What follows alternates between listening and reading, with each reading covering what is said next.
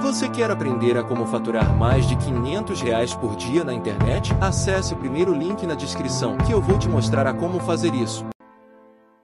Falar todo mundo fala, repetir as coisas todo mundo repete. Agora você fazer para você mesmo e ver o resultado acontecer é diferente, né? Que foi uma das decisões que me levou a pedir demissão também. E aí eu comecei a perceber que, caramba, essa estratégia dá certo, ela é a estratégia, é o que se encaixa para mim, e eu não posso segui-la, porque senão impede de eu, de eu, realizar minha profissão, que é de ser analista, e de assinar carteiras da, da corretora. Então, o que que eu faço? Qual caminho eu escolho? Vou escolher o do investimento, óbvio, que é o que vai, não vai me deixar rica rápido, mas vai me, vai me deixar rica em algum momento. Olha. É o que eu acredito. Uma das piores coisas que pode acontecer com a, com a pessoa quando ela começa a investir na bolsa, é ela acertar muito logo de cara. E geralmente quando você acerta muito logo, é, assim, muito logo de cara, não é pela sua competência, é por sorte ou momento de mercado que você está vivendo ali, em que qualquer coisa que você escolhe vai subir. Então isso aconteceu muito ali no início, quando o pessoal começou a se interessar por bolsa em 2018, então em que os ativos estavam tão depreciados, né, que qualquer coisa que você escolhesse ali ia subir inevitavelmente, né? Óbvio se tivesse alguma algum nível de qualidade. De novo, essa mesma coisa aconteceu em 2020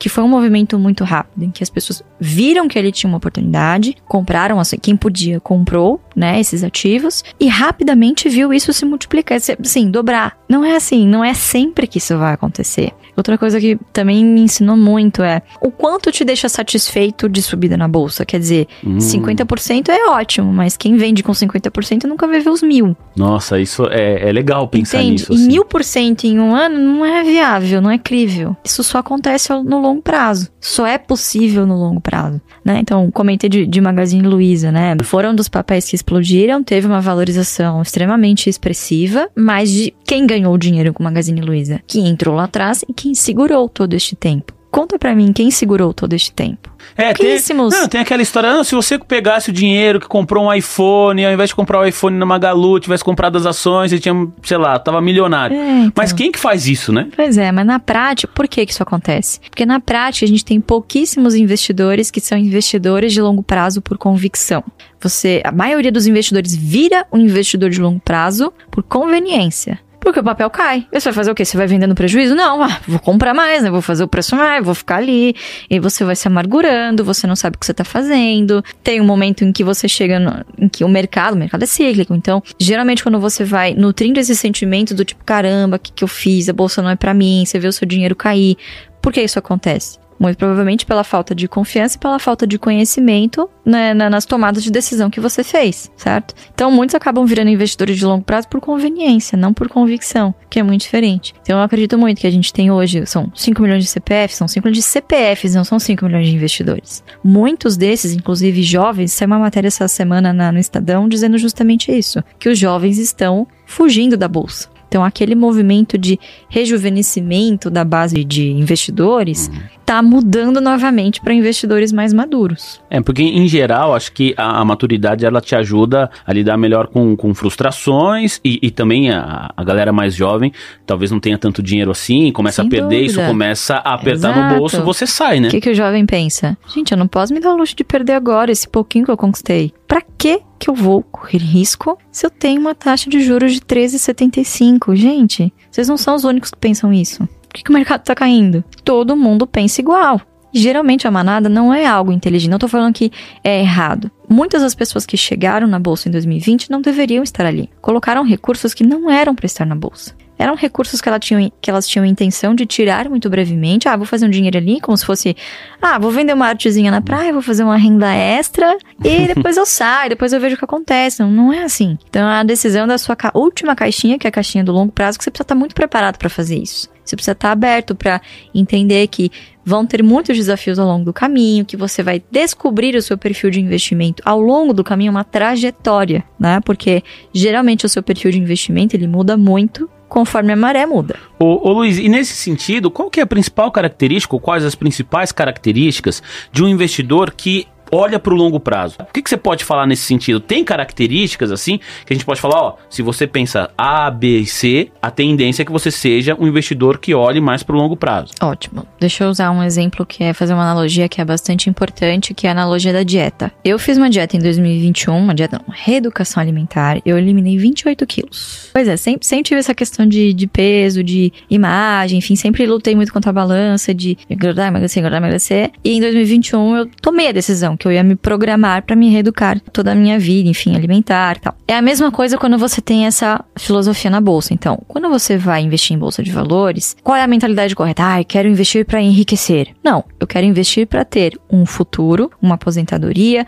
ou seja, uma carteira, um patrimônio que me gere uma renda suficiente para ter uma vida confortável e que me suporte em um momento em que eu não vou ter um fluxo de renda é, suficiente no meu trabalho. Afinal, eu quero parar de trabalhar algum tempo, ou sim, enfim, quero ter a possibilidade de fazer o que eu realmente gosto e não o que eu faço aqui por dinheiro para sobreviver lá na frente. Então você quer ter o quê? Uma renda através da sua carteira. Então, percebe como a mentalidade muda? Então, esse é o seu objetivo, é o seu objetivo de longo prazo. Então, eu não me reeduquei porque eu queria simplesmente emagrecer. Eu queria ter uma vida mais saudável. Eu queria poder aproveitar os meus dividendos lá na frente com saúde, né? Então, é uma mudança muito sucinta, mas extremamente importante. Então, primeiro, seu objetivo tem que estar tá alinhado. Segundo, você precisa ter metas críveis. Então, o que, que eu fazia muito? Ai, meu Deus, vou ter uma viagem. Eu vou emagrecer o máximo possível, vou fazer o máximo de esforço para em dois meses eu chegar no meu objetivo. O que, que acontece quando você se coloca numa posição assim de se, de se maltratar em um curto espaço de tempo? Quando você chega nesse objetivo, qual é seu primeiro, seu primeiro passo? No dia seguinte,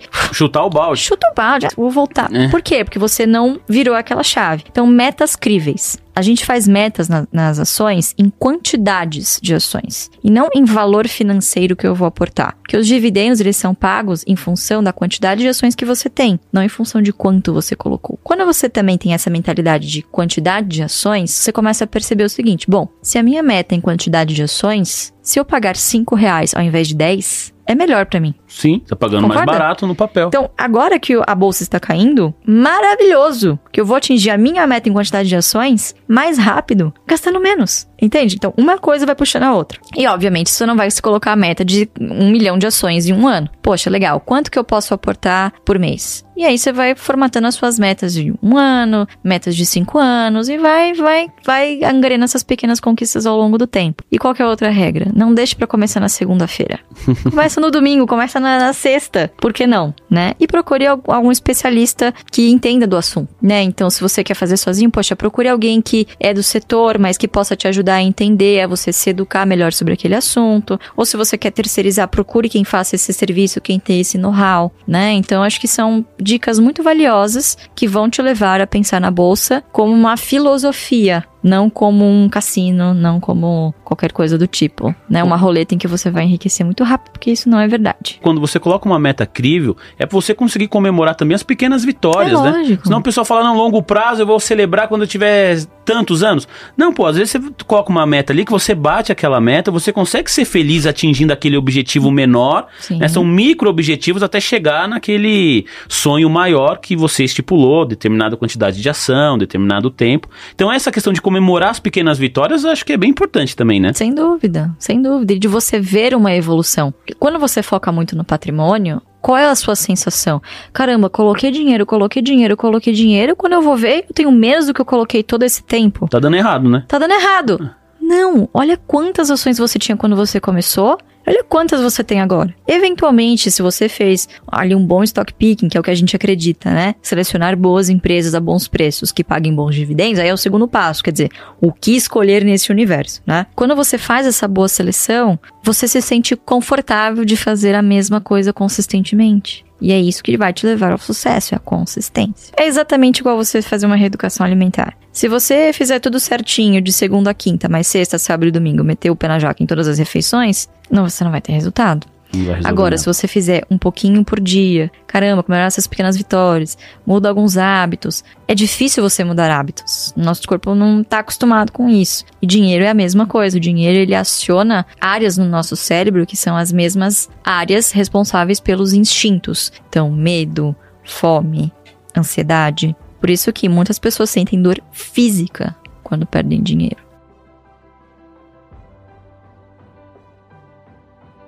Você gostaria de viver de YouTube, fazer seu próprio horário, trabalhar de onde você quiser e principalmente gerar muita receita? Finalmente a gente lançou o Viver de YouTube, que é o único treinamento no mercado que vai te acompanhar do absoluto do zero até a criação do seu canal de sucesso. Basta garantir sua vaga clicando no botão abaixo para começar seu império no YouTube, hein?